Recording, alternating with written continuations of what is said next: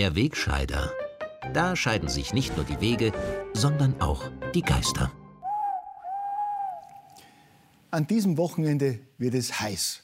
Es sind Höchsttemperaturen bis 34 Grad vorhergesagt. Wir erleben also die ersten heißen Tage dieses Sommers.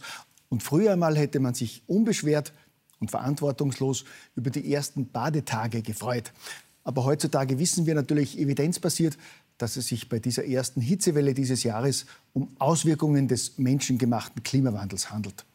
Und während vereinzelt noch einige wenige Klimaleugner die eindeutigen Zeichen noch immer ignorieren und bestreiten, dass dieses erste Katastrophenwochenende mit Temperaturen jenseits der 30 Grad ein weiterer klarer Beweis für die dramatische Veränderung des Klimas ist, haben einige Kommunen und Medien schon in dieser Woche vorbildlich reagiert und versucht, die Menschen rechtzeitig vor der tödlichen Gefahr zu warnen.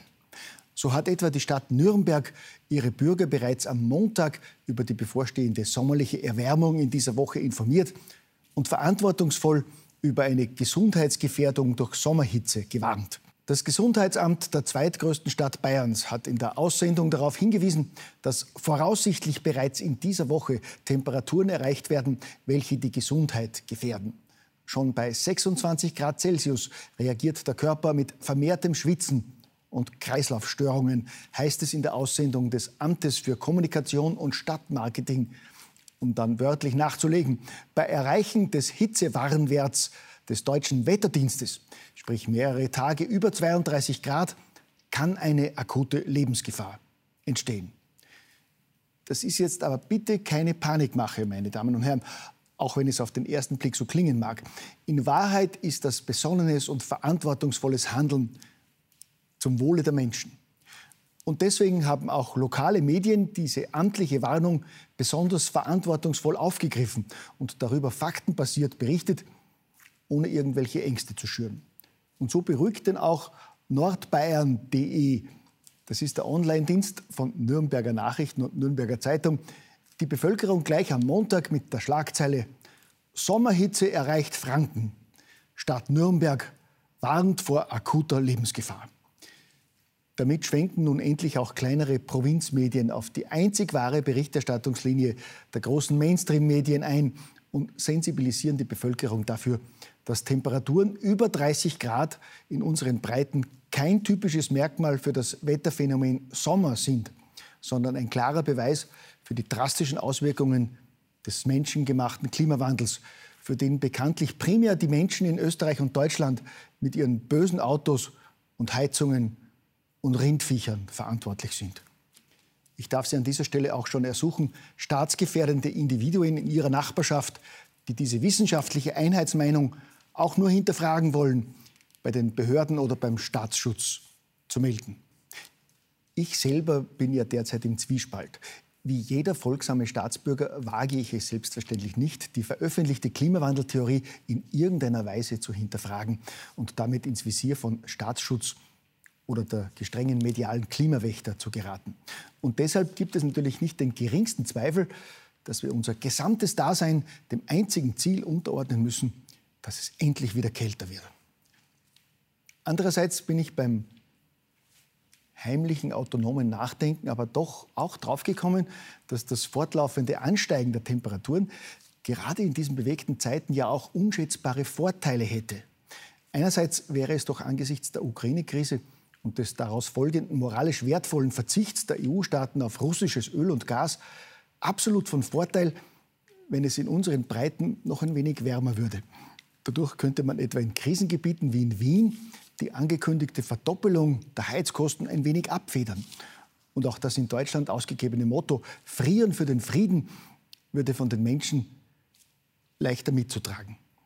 Es würde dann etwa reichen, im Winter mit lauwarmem statt mit eiskaltem Wasser zu duschen.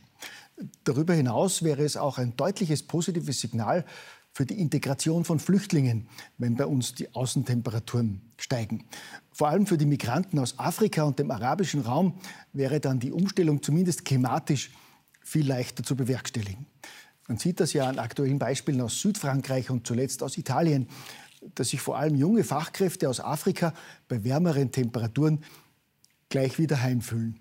So hatten sich erst vor zwei Wochen rund 1500 vorwiegend aus Nordafrika stammende Jugendliche aus fast ganz Oberitalien in Peschiera am Gardasee verabredet, um den beschaulichen Urlaubsort wortwörtlich zurückzuerobern. Das ist ihnen zwar bedauerlicherweise nicht ganz gelungen, aber die jungen Talente haben zumindest eine Spur der Zerstörung hinterlassen.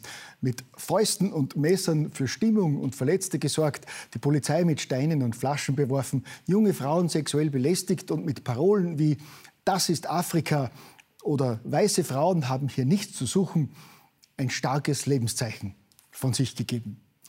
Während rechte Politiker natürlich gleich wieder verlangt haben, die harmlosen jugendlichen Aktivisten zur Verantwortung zu ziehen, war für unsere weltoffene, fortschrittliche Gesinnungsgemeinschaft sofort klar, dass die Ausschreitungen am Gardasee eben ein klares Zeichen für misslungene Integration sind. Insofern und damit wieder zurück zu den tabuisierten Vorteilen der Klimaerwärmung verstehe ich ja die Grünen nicht ganz.